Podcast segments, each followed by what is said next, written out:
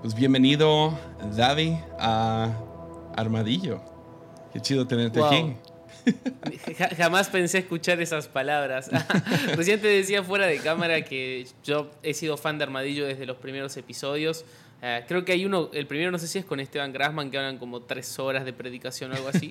Ah, pero me lo escuché todo porque verdaderamente me, me, gustaba. Entonces, no sé, me siento como muy eh, mimado, por Dios, de, compartir acá porque es un espacio que, en el que de verdad me, me ha copado. Y más con un tema tan interesante o que me mueve tanto que es Narnia, ¿no? el mundo de Narnia es lo más.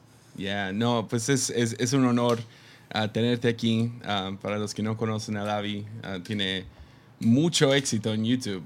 Dios mío, estuve sorprendidísimo. ah, mira, no pudo faltar justo al principio una sirena.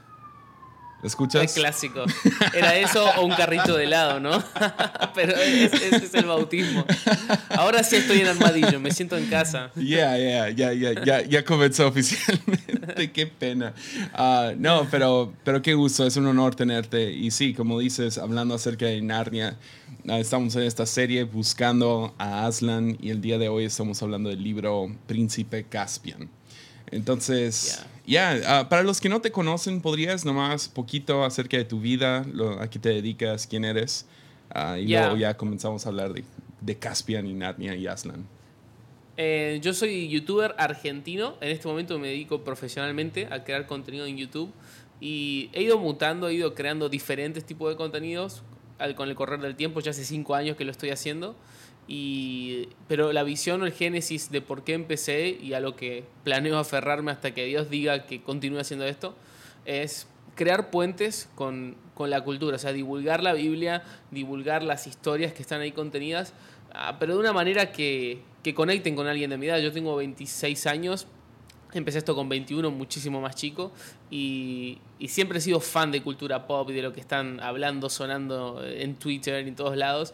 Y, creé el canal con esa intención de poder crear puentes con, con las personas ah, para que conozcan el cristianismo. Creo que hay un gran prejuicio desde fuera, entonces mi idea era como romper un poco esa barrera y bueno, jamás pensé llegar a tanta gente. Hoy creo que tengo como 600 mil suscriptores y bueno, es, es, una locura, sí. No, no pensé jamás. Yo trabajaba en una empresa, estaba muy tranquilo, eh, era analista de 9 a 6 trabajando y, y aquí me tienes en un estudio siendo youtuber. No, pues haces un increíble trabajo, disfruto mucho tu contenido y, uh, y sí, otra vez es, un honor tenerte. Pues uh, Príncipe Caspian, uh, no, no, no, he sabido cómo iniciar hablando con alguien más acerca de los libros, pero ¿qué tal? Eh, comenzamos hablando acerca de qué es lo que te... ¿Desde cuándo estás metido en el mundo de Narnia? ¿Desde cuándo entraste por el ropero? Y, ¿Y qué es lo que te atrajo? Y cuando te pregunté, oye, ¿de qué libro te gustaría hablar? Mencionaste Príncipe mm. Caspian. ¿Por qué este libro en específico? Bueno, eh, yo entré a Narnia creo que como la mayoría de mi edad con la película, la de León, la Bruja y el Ropero. Tenía 10 años cuando salió eh, y quedé como... Como Harry Potter era del diablo, yo no podía ver Harry Potter. Entonces cuando Narnia apareció fue como ¡ah! un escape, ¿no? Como poder entrar a un mundo de fantasía avalado por, por Dios. Entonces, es como que quedé enamorado de todo. De hecho, tengo un, tengo un tatu, no sé si se ve, de, de Lucy en, el farol de Narnia. pero porque me fascinó desde el primer momento. Eh, nunca había escuchado la historia de Jesús encubierta de esa manera, como me pareció muy interesante, me pareció súper creativo. Y puntualmente lo que me gusta de la historia del príncipe Caspian es que es el segundo que escribe Luis. Y al igual que el primero, él no pensó que iba a haber más después de ese libro, ¿no? O sea, él hace el primer libro, piensa que no va a volver a escribir otro, escribe Caspian y vuelve a decir lo mismo. No, no creo que vaya a escribir otro. Entonces, siento que tiene como ese como una pimienta especial porque es como que está dejando todo, ¿no? Como no sé si voy a volver a hacer esto. Ah, y particularmente eh, creo que el hecho de que este viaje en el tiempo que hacen los protagonistas, ¿no? De que pasan mil años y vuelven a Narnia, ¿Y quién no quisiera volver en mil años y ver cómo está todo, no? Creo que, que, es una manera súper interesante de, de, entrar. Ya, pues como ya mencionaste, el libro comienza con esos cuatro niños nomás siendo arrancados de Londres y llevados directo al mundo de Narnia, ¿no? Y cuando llegan han pasado mil, mil trescientos años por ahí y todo el lugar ha cambiado. aparecen en, en Care Paravel, ah, que no sé cómo se dice, se pronunciaría Care Paravel, ah, que es el, su castillo y ya está deshecho, está completamente destruido. Es más, les toma un tiempo reconocer que están ahí. Y, um, y, se dan cuenta muy rápido porque conocen a un personaje, a un enano uh, que se llama Trumpkin. Y Trumpkin les empieza a explicar toda la historia. Uh, básicamente fueron conquistados por los telmiranos y uh, los telmiranos impusieron su historia. Te telmarinos, creo. Telmarinos, perdón, lo leí mal. los telmarinos terminan conquistando a los narnianos y, e imponen su historia encima de la historia de Narnia. Y empiezan a decir todo esto de los animales parlantes y Aslan, todo eso, todas son fantasías, ¿no? Y eso, eso termina siendo un tema grande de, de C.S. Lewis en su vida. tratar de recobrar un poco del asombro de las historias míticas, ¿no? O sea, un mm. poco acerca de, de mirar atrás y, y dejar que cosas como milagros o aún mitología griega y cosas así tomaran conciencia en nuestra imaginación. Pero los telmarinos han completamente... Uh, ¿Telmiranos? ¿Telmarinos? ¿Cómo es? Yo estoy seguro, estoy seguro que es telmarinos. ok, sí, lo escribí mal aquí. Déjalo corrijo. telmiranos, ¿sí? Sí, está. Ok, y, uh, y sí, ellos están, uh, básicamente el rey Miraz está uh, diciendo eso es basura y vamos a imponer nuestra historia encima. Y es una historia de básicamente democracia y, bueno, no es democracia porque hay un rey, pero están poniendo su, su historia bastante X, ¿no? O sea, muy, muy... muy artificial encima y esto ha, ha hecho que todos los personajes más míticos de Narnia se han escondido en el bosque. Todos los animales parlantes y los faunos y los estos y los otros están todos escondidos. Entonces crece Caspian bajo esta creencia de que no hay nada así y su tutor ah, empieza a romper las reglas y le empieza a contar de la vieja Narnia. Hermoso. hermoso. Todo, es hermoso. Y, y eso es lo que hace que Caspian agarre fuerza y se vaya, se esconda en el, bosque, se topa, todo esto es cierto, si hay animales parlantes y toca la trompeta y eso es cuando los niños son arrancados de Londres y llevados otra vez mil años después de, la última vez que estuvieron ahí. Entonces, hasta, hasta ese punto, ah, ¿qué, qué es lo que a ti te llamó la atención? Yo en una primera lectura lo que, lo que entendía tenía que ver con uh, como si es Luis criticando eh, como la sociedad en la que él vivía, que no es tan diferente a la actual en cuanto al laicismo ¿no? y la secularización de la sociedad, como de plano eliminar eh, estos elementos míticos, no existe este Salvador León, no existe nada de todo esto. pero como te digo, yo soy como bastante fan y lo que me sorprendió en un momento fue que cuando hay algunas cartas que él manda y él sobre este libro dice que es la restauración de la verdadera religión después de la corrupción. Eh, eh, eh, en lugar de ser abiertamente una crítica quizás a, la educación moderna directamente, es como una crítica a la iglesia desde dentro, ¿no? Porque creo que esta secularización en parte ha hecho que nosotros un poco dejemos de creer, ¿no? En, en estos faunos o en mundo espiritual o en milagros. Es como que eh, ya existen, pero los hemos limitado un poco. Y, creo que el primer mensaje es ese, ¿no? Es hay algo que recuperar, hay un lugar donde volver. No todo se puede cuantificar, no todo se puede explicar ah, con el método científico. Creo, que eso es lo primero que me llama la atención. Ya, me llama mucho la atención el, el lado de C.S. Lewis como teólogo, ¿no? Porque mm. sus, una de las críticas grandes de Narnia Ah, es que es, su teología, ¿no? Ah, mm. ¿Dónde estás, Luis, con todo esto? O sea, ¿qué estás diciendo? A lo cual él contestó, eso no es una alegoría perfecta. No es, no estoy, estoy contando una historia. Ah, y se esconde ahí, ¿no? En que es arte. Yeah, es una novela. pero sí, ves ves un montón de diferentes tintes teológicos. Ves en, el caballo y, el mucha y su muchacho, ves como que predestinación de repente. Pero y luego comparas eso con, a lo mejor con ah, este, la silla de plata lo comparas que, que ellos la riegan cada, cada paso que dan. y uh, dices, ok, entonces hay voluntad propia. Entonces ves, ves a, a Lewis viajando entre una como que cosa cristiana a la otra, doctrinas, ¿no? Eh, eh, es, es, como que se mantiene en, en, un, en, un, núcleo central y hay cosas por las que no parece definirse como esto, ¿no? Predestinación, libre albedrío, es como que toca las puertas, ah, pero maneja esta tensión, no es que se mete a definir cosas o, hacer una declaración. No son las 95 tesis de Luis esto, para Exacto. nada. Ah, y, y, me gusta mucho porque una de las maneras que él lo define es, dice Aslan no es un, no es un león domado o domesticado. Mm. que, que, no, básicamente está diciendo no vas a poner a Dios en una caja no puedes entonces por eso me gustan tantos matices de doctrinas dentro de, de Narnia pero definitivamente este libro habla mucho acerca de, de, eso, de... Uh, latinaste, yo también tenía la misma cita. Ah, ya. Ya, la restauración de la verdadera religión después de corrupción. Pero regresar un poco del asombro, milagros, lo, lo, lo, sobrenatural sucediendo. Y regresar un poco a eso después de una corrupción que impone su, su tanto autoridad como su historia encima de una historia llena de imaginación y asombro. Y ah, entonces, ese es definitivamente, ves mucho ese tema uh, dentro del libro. Y creo que también él quería justificar a niños tomando alcohol y matando uh, con espadas. puede ser, puede ser.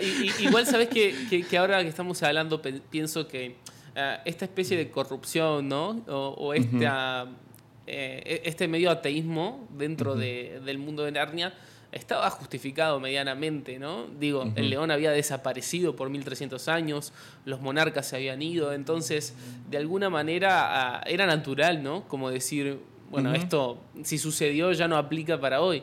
Y, creo que es una llamada de atención interesante también para nosotros en ese sentido, o yo, para mí al menos, en, en, en, plan, ok, quizás no veo lo mismo o no estoy experimentando lo que experimenté ayer, pero eso no significa que, eso haya sido un cuento o una sensación, porque a veces caemos en eso, ¿no? Como no volvemos a vivir una experiencia o un momento sobrenatural, empezamos a relativizarlo y a decir como, ah, no fue tan así, ¿no? Ah, Dios no me habló tan, tan real, cuando sí lo hizo. Y ves mucho eso con Lucy, que tiene que ser la, el personaje ah, más amado, aparte de Aslan. Lucy es, es la a la que todos aspiramos ser, ¿no? Cuando lo estamos leyendo. Y su, su, su arco de personaje en este libro es muy, ah, no sé, me atrae mucho. Ella viendo a Aslan de reojo, primero como una sombra y luego lo ve más y más y más hasta que habla con él, pero nadie más lo ve. Ah, nadie más ve a Aslan. Y ahora ella tiene que poder ir en contra de corriente de sus hermanos para poder seguir a Aslan. Eh, estoy, estoy bien con decir que a lo mejor eso es a lo mejor la cosa más, no sé, intrigante acerca del libro, su relación con Aslan. Sí, sí yo, yo creo que es el, que es el punto de, de, todo el libro. O sea, e, e, es, como si todo fuese un faro apuntando a ese momento, ¿no? Porque eh, creo que volviendo a lo que hablábamos recién, uh, ellos ya habían tenido una experiencia, pero también había pasado un año, ya había pasado tiempo desde que se fueron y, y cuando vuelve a encontrárselo, eh, lo recuerda, no lo ve del todo. Y, y a mí particularmente me, me, ha tocado muy de cerca porque, ah, no sé, en mi adolescencia me ha pasado esto de, de estar con mis hermanos, con mis amigos y a veces sentir que era el único que estaba viendo al, al león, ¿no? Como sentir que era el único que estaba viendo a Jesús. Y, y a mí me fascina porque Lucy al principio lo ve y no, no hace nada con respecto. Como nadie más lo ve, eh, no insiste no insiste sobre, hey, sigámoslo porque yo lo estoy viendo, sino como que se mete medio con la corriente de, sus hermanos ignorando lo que estaba viendo. Y definitivamente yo me he sentido así eh, en, muchos momentos. Ah, ahora, la confrontación del Aslan para con Lucy, eh, mm. cuando cara a cara se ven, yo creo que ese es, ese es el clímax de la historia. O sea, en buen plan, todo lo que sucede después para mí es como cuesta abajo, ¿no? Es como cerrar la historia. Pero ese es el momento que digo, tenés que leer un momento de ese libro, lee esa conversación porque es brutal. Pues aquí tengo algunas de las citas. cuando, ella, cuando ella lo ve finalmente y corre hacia él. Ya se había equivocado, que es interesante. Vio un oso y pensó que era un oso narniano. Y ella corre hacia el oso y luego se da cuenta, no, es un oso normal y me quiere comer. Ah, claro. Entonces se me hace chido que cuando ve ahora otro león, ella inmediatamente corre a él, a pesar de que justo antes ah, había corrido hacia un oso y no le había ido bien. Ah, pero ella va y, y básicamente le dice, me hubiera seguido de todos modos, ¿no? Y ella dice, mm. ¿quieres decir, uh, siguió Lucy con voz, uh, con voz algo desmayada, que habría salido bien al final, de algún modo? Pero ¿cómo? Por favor, Aslan. Es que no, no puedo saberlo. Ah, y luego dice, ¿saber lo que habría sucedido, pequeña? no, a nadie le, se le cuenta eso. y, y, luego empieza no sé, empiezan ahí, ah, como que arrepentida, quiere ocultar su cara, pero me gusta mucho cómo oculta su cara. Dice, Lucy hundió la cabeza en su melena para ocultarse de su rostro, pero debía de existir magia en su melena, pues sintió que la energía del león penetraba en ella. Se incorporó repentinamente y ahí es donde ella dice, ok, estoy lista, deja regreso con mis hermanos y los despierto. Y ah, mm. me, me, gusta mucho eso porque veo, veo algunas cosas, um, para no adelantarme. Um, veo mucho la pelea entre cinismo y duda. Ah, mm. lo ves con, con, dos de los enanos, que ves a Trumpkin y a Nikabrick. Uh, uno es escéptico, los dos son escépticos, los dos están dudando.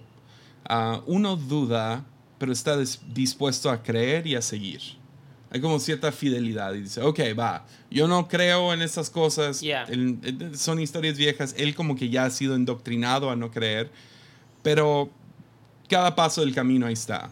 Nick es diferente, Nick está como que encima, es como que el jefe de los enanos, él, ah, él no está feliz, él, él dice, ok, lo que nos ayude a conquistar y ves como que los dos lados, ¿no? O sea, uno cree en la conquista y dice, ok, cualquier cosa que se, se me hace muy similar a un político. Que dice, ok, me hago cristiano para alcanzar a los cristianos. O, un futbolista. Los medios, total. Yeah, un futbolista que dice, ah, le doy toda la gloria a Dios, ¿no? Es como, ok, gracias. Y, uh, pero y luego otro lado, ves a Lucy, cuando ella está pasando por toda esta lucha, finalmente ve a Aslan. Ella en vez de o sea, nos enseña cómo dudar, muy similar a Tomás, ah, que va y toca a Jesús, se acerca a Jesús. Ella en su arrepentimiento, en su culpa, se hunde en Aslan en vez de alejarse de Aslan. Ah, lo ves y eso hace toda la diferencia, toda la sí, Y ves la, la diferencia entre duda, duda y cinismo, ¿no? Ah, ser cínico te aleja Ah, te dice, no, no, no, eh, no creo esas cosas y no quiero escuchar nada al respecto. Duda es algo que veo que sí se vale, bíblicamente hablando, y, y por lo menos en experiencia, uh, puedes dudar, como Tomás dudó, siempre y cuando sea como Lucy hundiendo su cabeza en la melena, uh, y dejar que esa magia te, te, te, penetre, ¿no? Entonces dices que tú tuviste un, un tiempo así.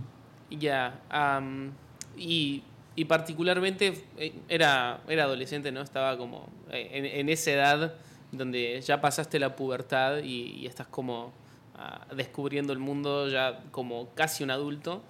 Y, me acuerdo que a mí lo que me llamaba la atención era que quizás en el ambiente donde me movía, eh, yo me acuerdo de hablar con mi papá, que es uno de mis héroes, y hablaba con él y decía, yo prefiero mis amigos de, la escuela que mis amigos de la iglesia, porque mis amigos de la escuela eh, son frontales. O sea, ellos van a salir, ellos se emborracharán, a lo que sea, pero no te lo van a ocultar. Y a mí me dolía mucho como, como quizás cierta hipocresía. Éramos adolescentes igual, ¿no? Y, era un momento particular de la vida. Ah, pero eso empezó como a mí a despegarme, porque digo, si Dios está acá y si Dios es real y, si todo esto es verdad, eh, no puede ser que no puede ser que pase esto, no puede ser que la hipocresía sea la norma. Y, comencé a investigar y a, leer porque en mi corazón yo estaba convencido que había un Dios, que, que existía Dios de alguna manera pero que no sabía si era como me lo estaban contando, ¿no? y, bueno, entré a, leer, ver documentales, intentar experimentar a, Dios de diversas formas y, conversar con amigos. Y finalmente llegó un punto donde, donde como Lucy dije, ok, no estoy viendo, no estoy 100% seguro de que esto sea así. De hecho, tengo más dudas y más preguntas que certezas pero necesito, necesito comprobar que esto sea real y intenté pasar por alto, eh, no, la duda en, plan ignorarla, sino pasar por alto esta sensación de decepción con, las personas para correr a la melena del león, ¿no? para poder estar eh, cerca de Dios. Ni siquiera sabía cómo, honestamente, ni siquiera sabía qué tenía que hacer, qué decir. Em, pero bueno, ese fue como la previa al encuentro que tuve con Jesús que cambió mi vida para siempre. Eh, es decir, quizás a diferencia de Lucy, yo no había visto a Aslan todavía, había escuchado de él, había conocido de él, pero no había experimentado esa magia, ¿no? No había experimentado esa energía. Y, y, antes, antes de, de, ese amanecer vino la oscuridad, ¿no? Por eso creo que la duda es una oportunidad y muchas veces la penalizamos, ¿no? Eh, muchas veces preferimos, no, no, no pienses en eso, no, no, te preguntes tanto. Y, yo creo que las dudas que no, que no nos permitimos pensar tarde o temprano nos alcanzan y, el resultado puede ser muchísimo peor a que si simplemente las aceptamos e intentamos convivir con ellas. Ya. ¿Y se puede saber cómo, cómo fue ese momento en la melena de Aslan de manera más práctica?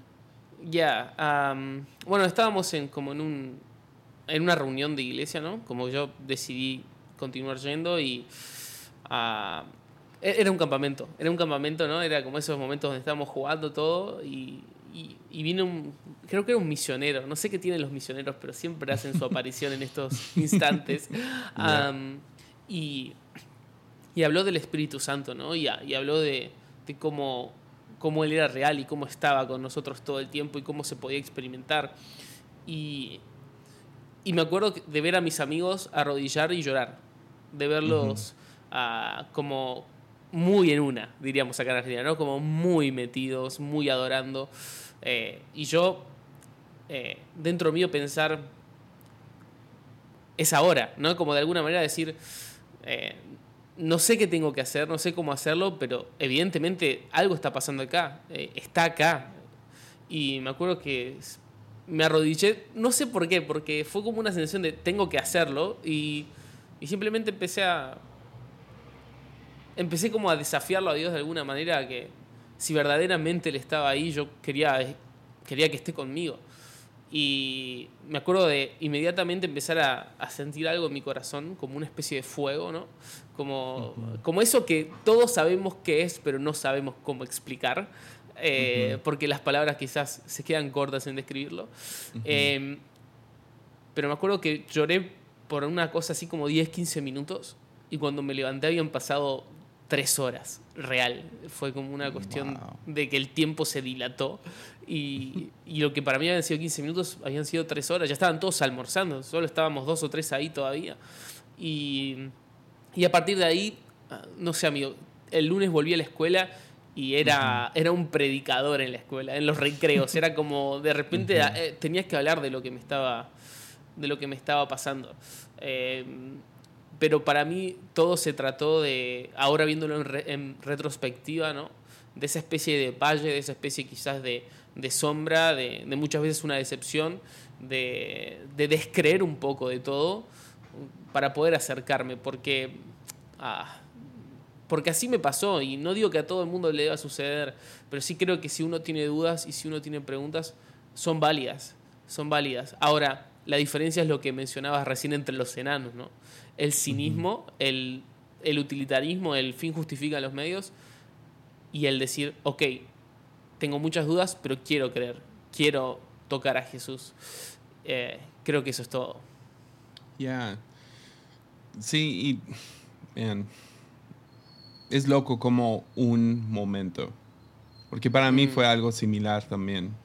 Y es así, es como, mis palabras siempre quedan cortas para lo que recuerdo de esa noche. Fue similar, fue en el grupo de jóvenes. Ah, fue, un, fue, un, equipo de misioneros y creo que contigo fue uno, conmigo se requirieron ocho. Legión. Ya.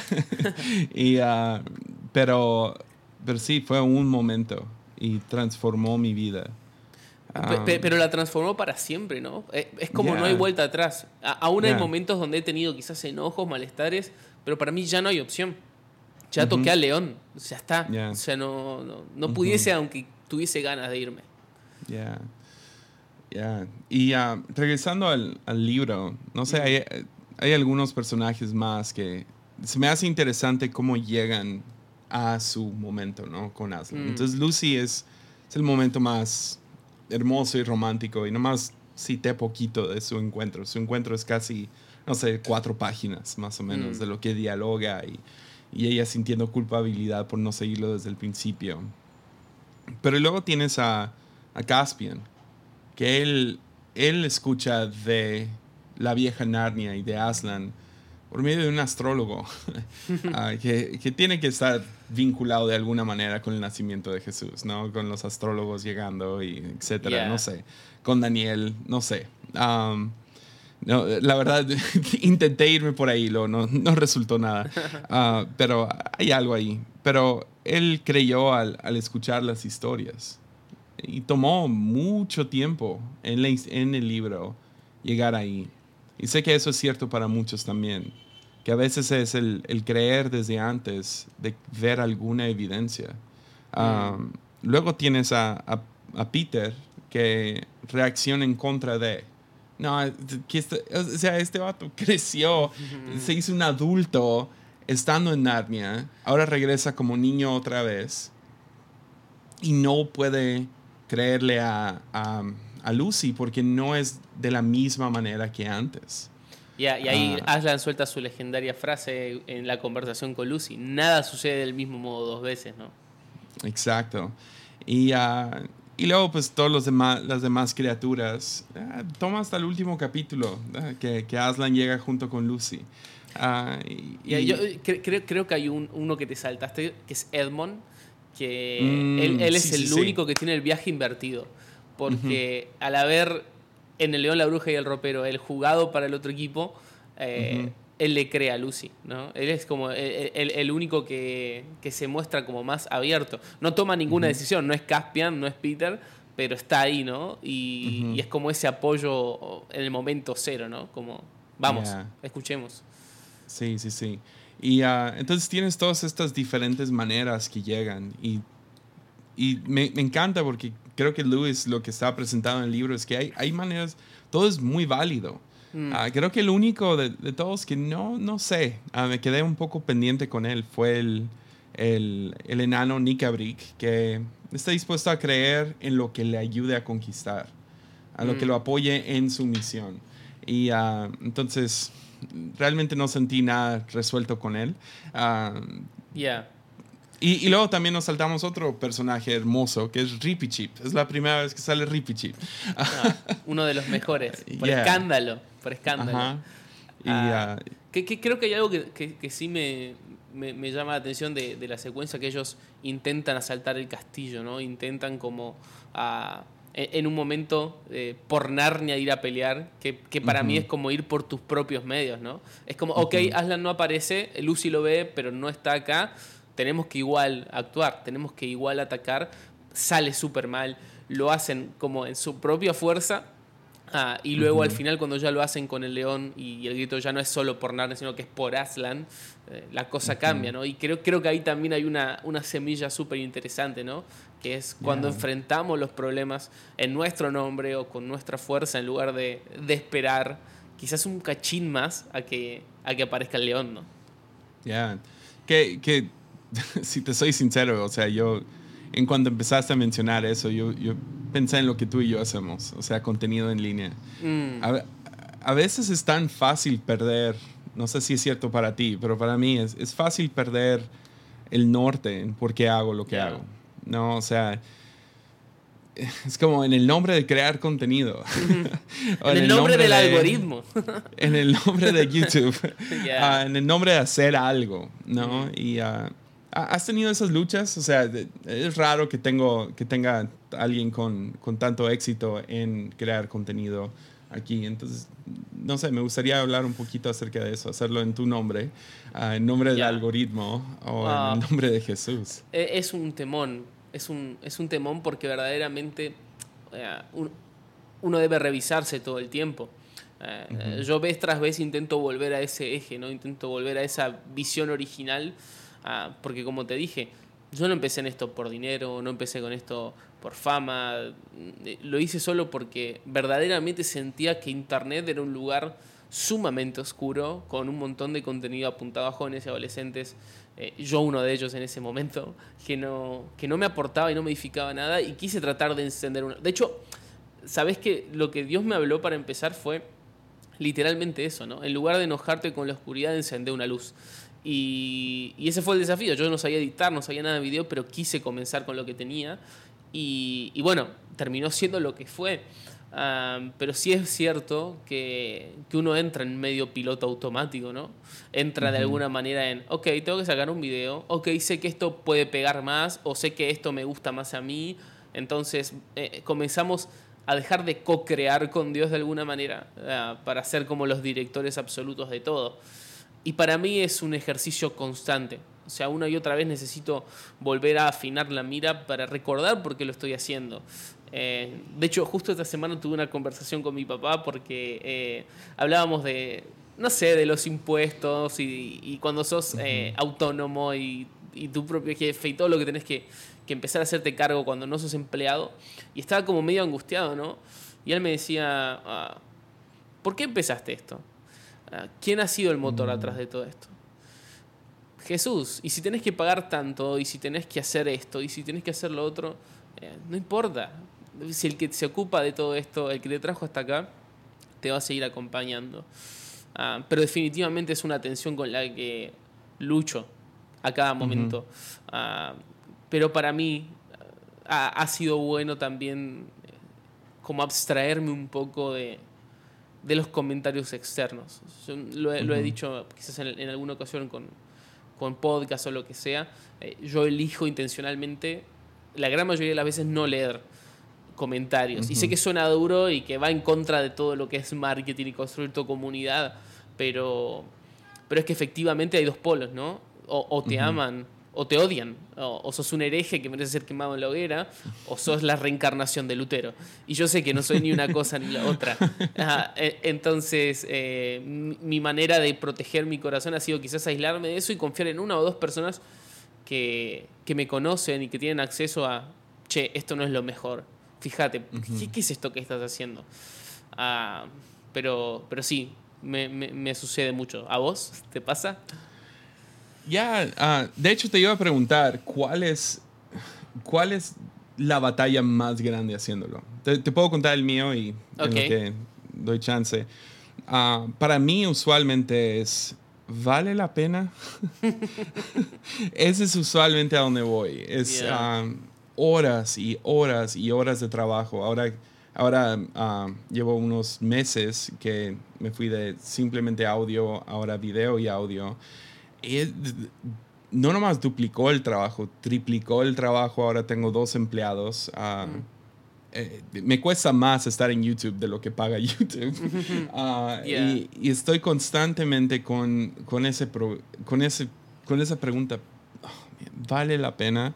O sea, estoy dando y dando y dando ah, para que al final, no sé, y- es difícil es difícil en ministerio, porque esto no Mm. nomás es único a, a YouTube o podcasting. Ah, es difícil en ministerio medir éxito. Ok, ¿cómo Mm. voy? Porque para una empresa es, ok, ¿cómo se comparan los, años, los números de este año al año pasado? Mm. Ah, no es la manera indicada de... de no, no se viraliza en predicaciones. Ah, y cuando estás en la iglesia, ah, ¿cómo mides discipulado? Mm. ¿Cómo mides el, el crecimiento de alguien? Y creo que al final del día, o sea, lo que sigue regresando es, yo no estoy construyendo la vida de nadie, es Jesús y yo soy simplemente una vasija vacía. Ok, aquí estoy, úsame, consúmeme. ah, si yo te soy útil en algo, o sea, obviamente no se trata de ser útil, ah, no creo en ese tipo de lenguaje al 100, pero al mismo tiempo sí, yo quiero servir, quiero ser parte de lo que Dios esté haciendo. Entonces es difícil medir. Entonces usualmente estoy batallando con eso. Porque si te soy sincero, personalmente no soy nada competitivo. La razón que deportes nunca se me dieron. no me importa perder. Ya. Entonces no me comparo mucho con otros y, ah, tú tienes un montón y yo no. ¿Y por qué? si-?" Ese nunca ha sido mi problema. Ah, los números sí, a veces te agarran de que... Pero para mí cae a esto ok, saco un episodio, ni le metí nada y ¡pum! suben los números y mucha gente te escribe. Y luego le metes 22 horas al siguiente episodio y nadie lo escucha, nadie lo, le presta atención. Y luego quieres hacer la fórmula, pues que no me importe tanto y pues nomás voy a dejar que... Y es como, tampoco funciona así. Entonces, ese es, ese es usualmente mi batalla, es vale la pena y, y usual- usualmente regresar a por qué lo estoy haciendo. Para mí, Armadillo comenzó específicamente con querer ah, articular ideas, que, cosas que estaba aprendiendo. Entonces, si leía un libro, ah, no tenía algún lugar donde enseñarlo y pues el maestro siempre aprende más que el alumno. Mm. Ah, entonces quería ponerme en una posición donde estuve enseñando cosas que estaba aprendiendo y trabajarlos, escribirlos y, y hablarlos, ¿no? Ya. Ah, entonces si le meto 22 horas a un episodio, no es para ver los, los views y esto, es para ver si, ok, pude articular bien la idea um, de lo que estoy aprendiendo. Pude decirlo, pude decirlo sin notas, pude. Hablarlo, etc. Entonces para mí es esto, Na- Narnia es, leí los libros, pero quise divulgar más en esto, meterme más. Sí, es la manera de que te quede también, ¿no? Como, Ya, y, y se termina quedando en tu, en tu corazón, mente. ah, crea mucho más cambio que simplemente leer los libros. Entonces, ese es el mío, no sé cuál es el tuyo. No sé si, si eres más competitivo o... Ah, sí, en, en lo personal, eh, sí, soy una persona bastante competitiva. De hecho, somos tres hermanos. Eh, hemos escrito un libro conmigo, con mis hermanos, eh, inspirado en Narnia, eh, tema para otro momento, pero tenemos la misma edad y nuestro papá nos tuvo muy joven, entonces fanáticos del fútbol. ah, Mm. hinchas de boca, ¿no? Y del, de- del, del boca y fútbol era todo, entonces de alguna manera siempre era ganar, siempre, a día de hoy es, es una cuestión de semanalmente vamos a jugar fútbol y el equipo que gana después toda la semana está molestando al otro por WhatsApp, es como ese contexto. Eh, mi, mi lucha más grande, si te soy 100% honesto, ah, eh, tengo una que es como quiero de- decir dos porque no puedo ponderarlas, ¿no? Eh, tengo una que es como atemporal, que es, yo sé que no soy, no soy bueno o, o no soy tan espiritual como la gente piensa que soy. No, no soy tan inteligente como la gente piensa que soy, ni tan creativo como, como mi audiencia lo piensa. Eh, Mm. y, y uno proyecta una pequeña parte de su vida y de su corazón, no puede proyectarlo todo en las redes, proyecta una parte y la gente también toma una parte, ¿no? No, no, no es como que dimensiona todo, solo ven un momento de tu vida y hacen toda una idea sobre quién sos. Y a mí, si hay momentos que me pesa y digo, me gustaría desaparecer, o sea, me, me gustaría no tener esta, ah, esta sensación constante de la gente cree de mí más de lo que realmente soy. Eh, Mm.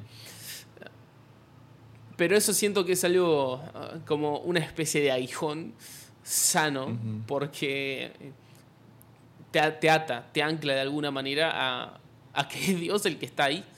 Porque siendo consciente de lo que soy y siendo consciente de lo que lucho y siendo consciente de Yeah. mis fallas, bueno, no me queda otra que encomendarme a Jesús, porque si no lo tengo a Jesús en la ecuación, entonces me desmoronaría completamente. Ah, pero te mentiría si te digo que es algo que no, no me pesa por momentos y que me desafía a intentar mejorar. Pero el problema con el que he estado luchando estos últimos meses es yo tuve un boom de crecimiento eh, y me volví, como por así decirlo, influencer cristiano, me volví relevante eh, para algunas personas dentro de la iglesia. Y hay como un centro de gravedad eh, evangeloide, le digo yo, que te chupa hacia ahí y que de alguna manera ah, te, te, demanda hacer más contenido, te demanda hacer más cosas para la escena cristiana, para la industria cristiana, enfocarte más en prédicas, enfocarte más en cuestiones de adentro de las cuatro paredes, que no digo que estén necesariamente mal, pero que son cuestiones meramente cristianas. Y a mí lo que me sucedió desde que empecé es que yo quería hacer puentes con el afuera, no edificar tanto adentro. Dios me ha llamado más a eso. Por eso también me apasiona Narnia, porque lo veo como una manera súper creativa de contar la historia de, Jesús y, y, de llevar ese mensaje hacia otra frontera. Y siendo honesto, desde que YouTube se volvió mi trabajo, eh, esta lucha ha sido más grande. Ah, porque de pronto ya no es solamente un hobby, ya depende mi alquiler de esto, ya depende mi comida de esto. Y yo sé que ah, si me agarro una postura súper extremista y voy al fondo ah, haciéndome el profeta apóstol y hablando de cosas que sé que la gente dentro de la iglesia quiere escuchar, quizás mis se subirían. ¿Entiendes? Y. Y yo tengo que recordar que, que no voy en nombre de Narnia, voy en nombre de Aslan. Que no voy a manejar yo cuánto entra y cuánto sale, o cuánta atención recibo, lo que sea. Sino que tengo que recordar por qué Jesús. literal, lo que te pasa es que tengo que recordar por qué Jesús me metió en esto. Porque así como me metió, me puede sacar si yo me voy. Entonces, em, esa es la tensión que estuve manejando. O sea, eh, de hecho, hace poco empecé a analizar películas de terror en, mi canal de YouTube, eh, que es algo quizás medio controversial para mucha gente cristiana, justamente por eso, porque no se trata de hacer algo solo para el adentro, que vuelvo a repetirlo, no está mal. Eh, pero sí se trata, en mi caso personal, de construir puentes con la gente que está afuera y que ve contenido de ese tipo. Ah, entonces, creo que me extendí un poco, perdón, pero eh, me, hiciste pensar. E, el otro grande es, es, lo que mencionaste ahorita, el, con este pagas el alquiler, pagas la renta. Y ah, para mí no era, no era el caso cuando comencé. Ah, nunca fue mm. el chiste, no quería patrocinios, no quería nada de eso. Ah, pero pega la pandemia. Ah, se acabaron todos los recursos de, pues cerraron la iglesia y eh, cerramos la iglesia por ocho meses y ah, también vivía un poco de viajar y, cosas así, pero y ese ha sido un, un, tema, e, es un tema definitivamente, el, el seguir trabajando tu corazón, de que, ok, que no se trate de esto, que no se trate de esto y ya, te entiendo. Ah, hay, temas que, que, siento un jalón para hablar. Mm. Y sé que voy a ofender a gente de, de izquierda y derecha, o sea, de, ambos lados, ¿no? Y, y ah, me pasó muy interesante en, en Patreon. Ah, sentí un jalón a hablar de dos diferentes temas. Y literal, en un, en un episodio perdí un buen porcentaje de apoyo. Y con el siguiente episodio perdí el otro. Y ya. replantearse todo, ¿no? voy a dejar. Voy a ignorar un poco estos jalones. Ah, bien. Pero sí, en el nombre de Aslan. ¿Cómo sabes que es el nombre de Aslan? Es una buena, es una buena pregunta. Ah, honestamente, eh, creo que cuando... No me quiero poner místico ni nada porque porque no quiero dar una respuesta prefabricada, ¿no? O sea, no quiero decirte, no, pues vas a sentir adentro tuyo cuando sea Aslan, ¿no? Y esas cosas que no terminan ayudando a nadie. o sea, es como lo, mismo. Ah, pero en mi caso particular, eh, creo que, creo que cuando, cuando Aslan habla, habla. O sea, cuando Jesús habla, habla. Y, Y en mi caso me habló muy fuerte, muy fuerte hace cinco años, y no me volvió a hablar. Es decir, sí volvió a Mm. hablar conmigo, pero digo, Yeah. sobre esto particular no, no sentí una pronunciación de basta o de cambiar el rumbo o, o de lo que sea, sino que me dio esta misión y literal, Jesse, yo tengo 300 amigos en Facebook, o sea, estuve un año subiendo videos todas las semanas y llegué a mil subs en un año. Eh, fue muchísimo trabajo, no me veía nadie, pero por alguna razón sentía de seguir. y, y creo que creo que resuena adentro, ¿no? Un, un amigo que hace poco viene a la iglesia, muy poco, te hablo de, no sé, tres meses, eh, estaba intentando orar y, y se había notado a servir en un comedor, ¿no? En, en repartir comida. Y él me dijo, yo no sé si Dios me habló qué, pero sentía dentro mío como, como una manito así en el hombro que me decía, "Eh, es por ahí, ¿no? Como solo eso, ¿no? Como, y, y- y creo que a veces pecamos de místicos, que está buenísimo, la- el misticismo a mí me gusta, ah, pero a veces nos vamos al extremo de, eh, Yeah. de pedirle a Dios, como Gedeón, ¿no? que moje el, el- el bollo y, y- y que lo seque. Y seguramente Dios, si es el tratamiento personal con vos, lo va a hacer. Pero muchas veces Dios ya habló, ¿no? Y, Yeah. y ya nos ha marcado. Pero, pero vos, como vos de hecho tenías una prédica que, que a mí me gustó sobre la voz de Dios, ¿no? ¿A qué suena? Así que creo Yeah. que quizás podés explicarlo mejor. Sí, pues para mí tengo, tengo tres filtros, ah, que, porque soy predicador y siempre son tres puntos. Yeah. pero, pero sí, o sea, e- e- es, muy fácil. Ah, los ventrílocos, ese, el arte del ventrílico, no sabe cómo se llaman, pero Te, los entendí- te entendimos todos. Ya, ya. Ah, nacieron de, en más o menos la- con los griegos. Y la manera que lo usaban era, eh, fue básicamente un arte tipo magia para poder hacer que sus dioses hablaran. Wow. Entonces, el no mover tu boca y mover la boca de un títere. Ah, y era para manipular a gente, básicamente. Y ah, después se desarrolló a hacer el arte que soy pero siento que a veces tengo, ah, lo hago en mi cabeza, ¿no? Como que tomo un, un títere de Aslan o de Jesús y lo tengo aquí adentro y yo estoy controlándolo para manipularme a mí mismo. Entonces me conozco, me conozco, me conozco. Entonces tengo algunos filtros que- por los cuales tiene que pasar, si siento, especialmente si es una decisión fuerte. Total. siento como que algo como, ah, dale, da- dale un, un dinero a alguien o um, "Hey, ve y dile a tu esposa que te la amas. O sea, obviamente, ¿qué de malo tiene eso, no? Sí, sí, Entonces, sí, obviamente sí. voy a ir.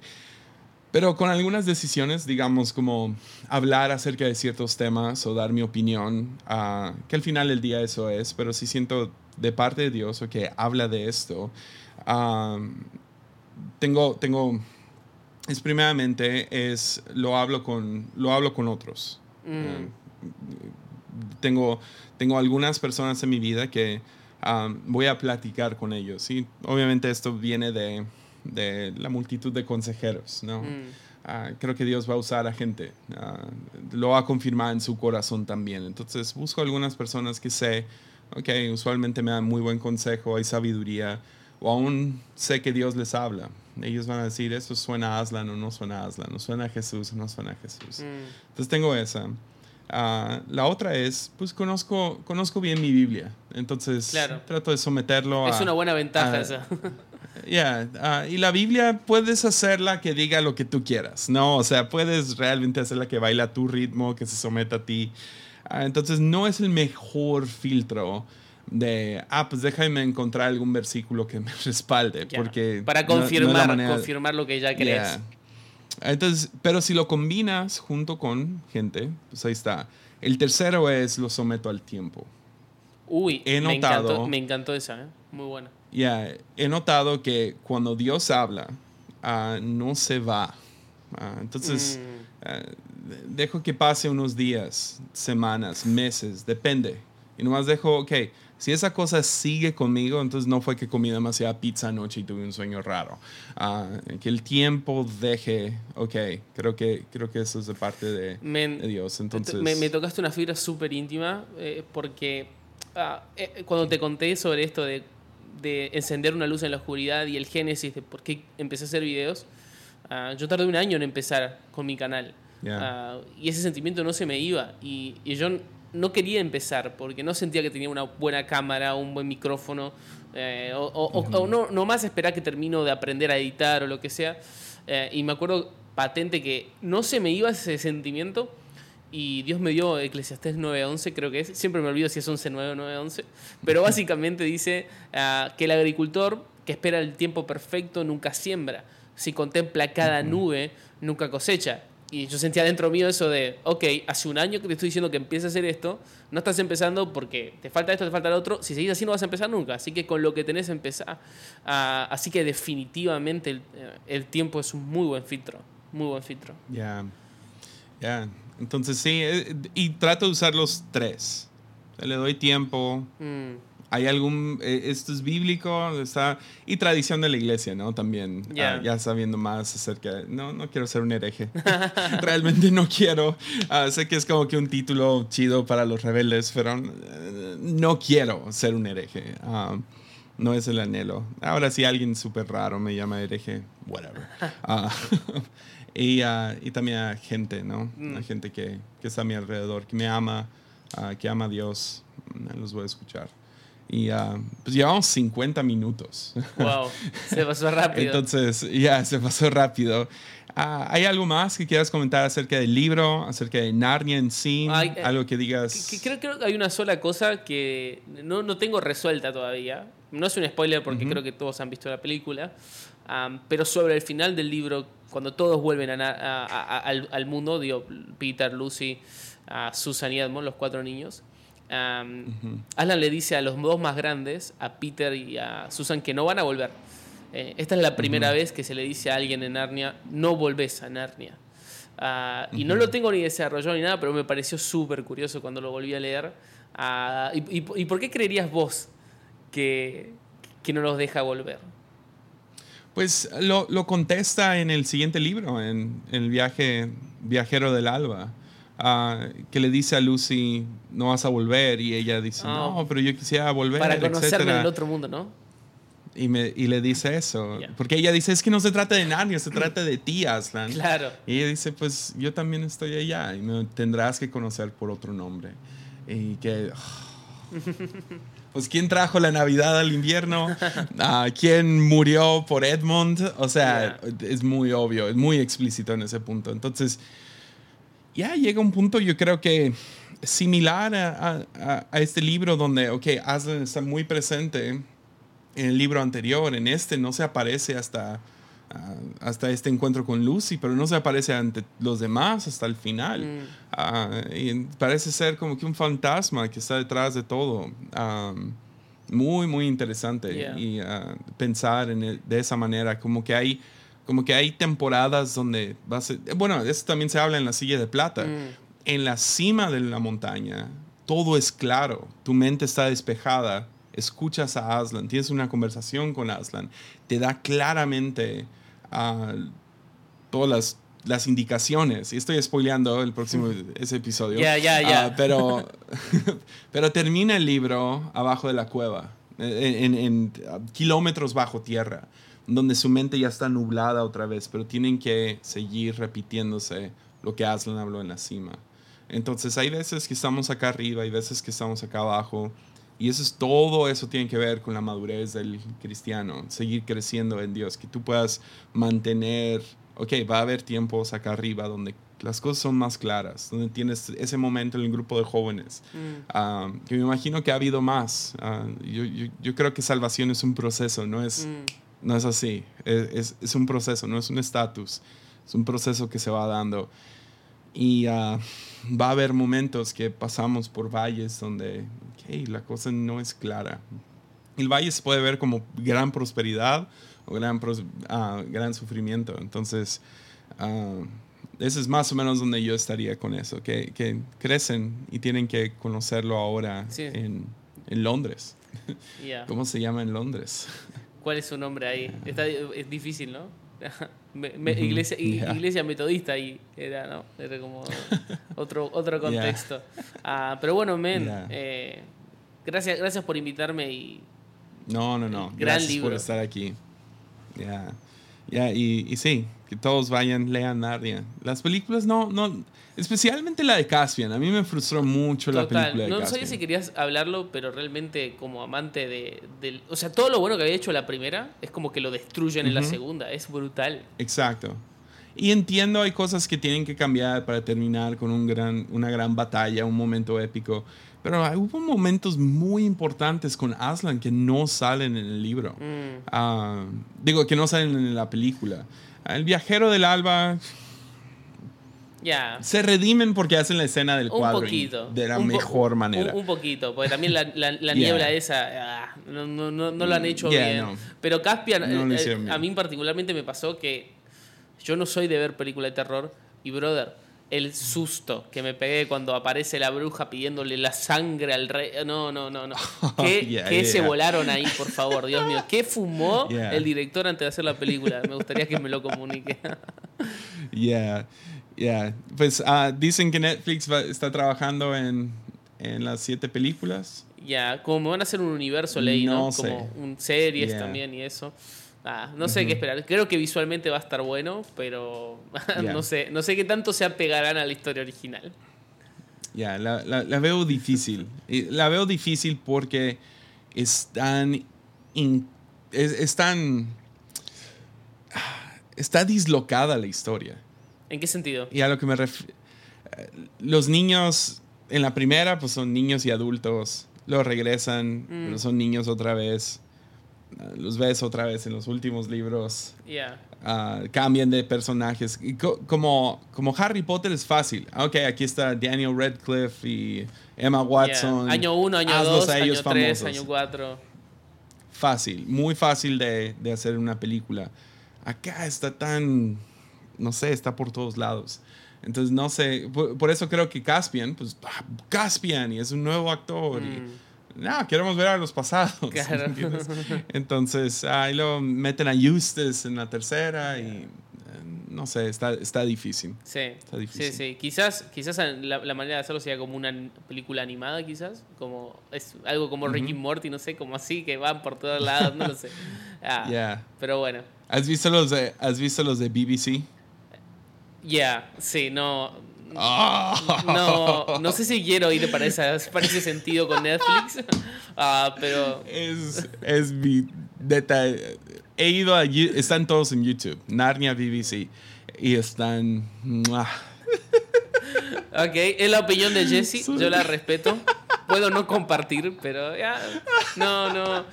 Creo que, creo que prefiero las películas de- de- y, y no están tan buenas, así que.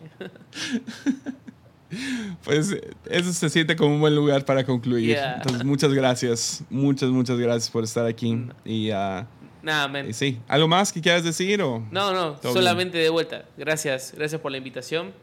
Y nada, me voy a escuchar todos los episodios, excepto este porque ya estuve. Súper.